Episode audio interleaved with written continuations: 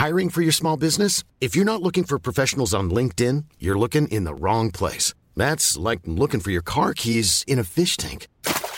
LinkedIn helps you hire professionals you can't find anywhere else, even those who aren't actively searching for a new job but might be open to the perfect role. In a given month, over 70% of LinkedIn users don't even visit other leading job sites. So start looking in the right place. With LinkedIn, you can hire professionals like a professional. Post your free job on linkedin.com slash people today.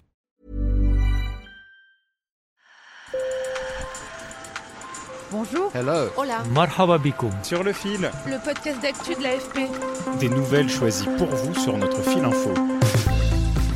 Il a fait 9 ans de prison pour vol et fraude. Il a lancé un business fructueux de hot dog. Son entreprise de restauration s'est installée au Kremlin, lui valant le surnom de cuisinier de Poutine. L'homme dont je vous parle s'appelle Evgeny Prigogine. Cet entrepreneur de 61 ans a envoyé les soldats de sa milice privée Wagner en Ukraine, un groupe aussi accusé de servir les intérêts du Kremlin en Afrique. Sur le front ukrainien, Wagner sert de supplétif à l'armée régulière et son chef est allé massivement recruter en prison. Ici, Evgeny Prigogine s'adresse à un groupe d'hommes. Ils sont présentés comme des ex-détenus libérés après avoir combattu en Ukraine. Ne buvez pas trop, ne vous droguez pas, ne violez pas de femmes, ne faites pas de bêtises. La police doit vous traiter avec respect. Evgeny Prigogine critique aussi ouvertement l'état-major et le ministère de la Défense russe. Alors qui est vraiment le patron du groupe Wagner? Quels sont ses liens avec le Kremlin? Décryptage depuis Paris et Washington avec trois spécialistes occidentaux. Sur le fil.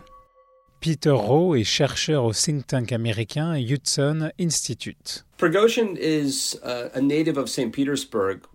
vient de Saint-Pétersbourg, où à la vingtaine, il a fait de la prison pour petite délinquance. Il est sorti plusieurs années après et a ouvert un restaurant que Poutine a visité quand il était maire adjoint de Saint-Pétersbourg.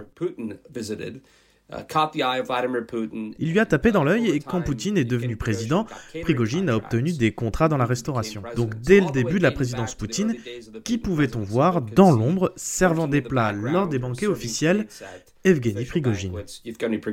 Evgeny Prigogine gagne ainsi la réputation d'être devenu milliardaire grâce aux contrats publics obtenus.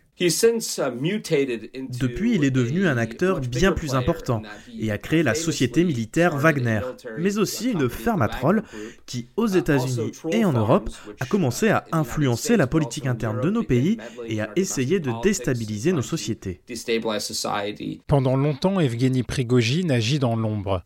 La milice Wagner est créée en 2014. Le natif de Saint-Pétersbourg n'en revendique la paternité qu'en septembre 2022.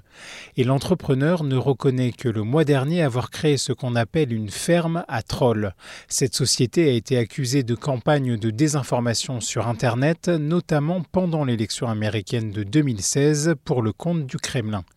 Pour Kélian Sens Pasquale, analyste en géopolitique à Cassini Conseil, Prigogine, l'homme de l'ombre, prend goût à la lumière médiatique à partir des années 2018-2019. Yevgeny Prigogine était initialement quelqu'un de très secret, on ne trouvait quasiment aucune photo de lui, quasiment pas d'interview. Et ça change à partir donc de cette époque-là, et en particulier de 2019 lorsqu'un scandale éclabousse une partie de ses activités de, restauration, une large infection à la dysenterie dans, des écoles moscovites qui viennent d'une de, ces, euh, de ces boîtes. Et c'est à ce moment-là qu'il euh, ouvre euh, une page sur les réseaux sociaux pour le service de presse de son entreprise Concorde.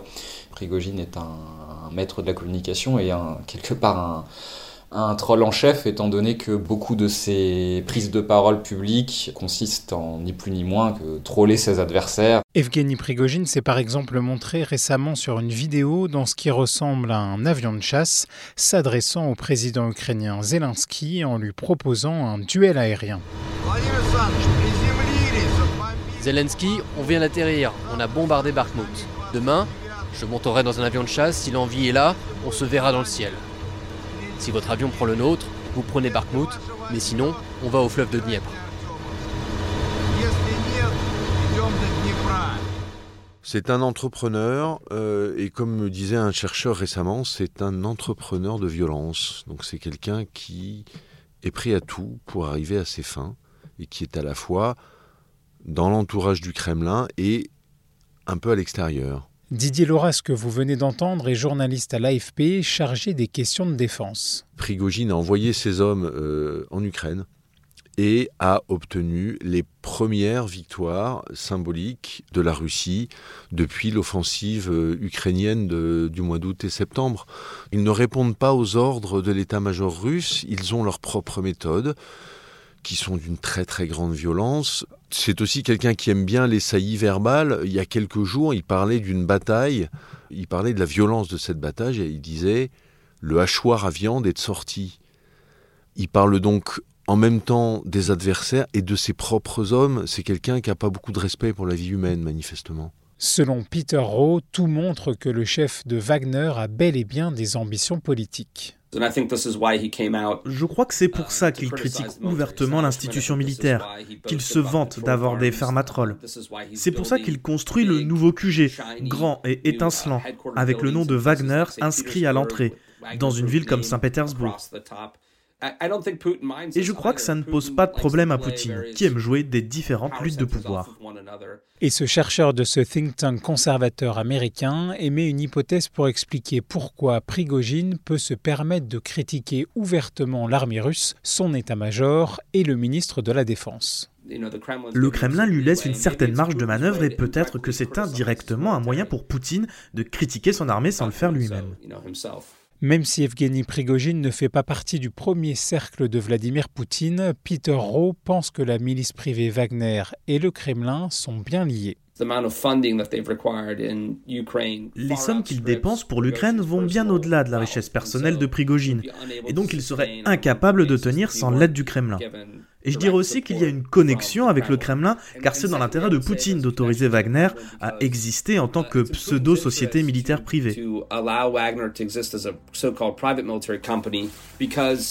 Cela permet à Poutine de tester les lignes rouges de l'Occident et même de les franchir tout en niant leur présence. Au Mali contre les Français, en Syrie contre les Américains.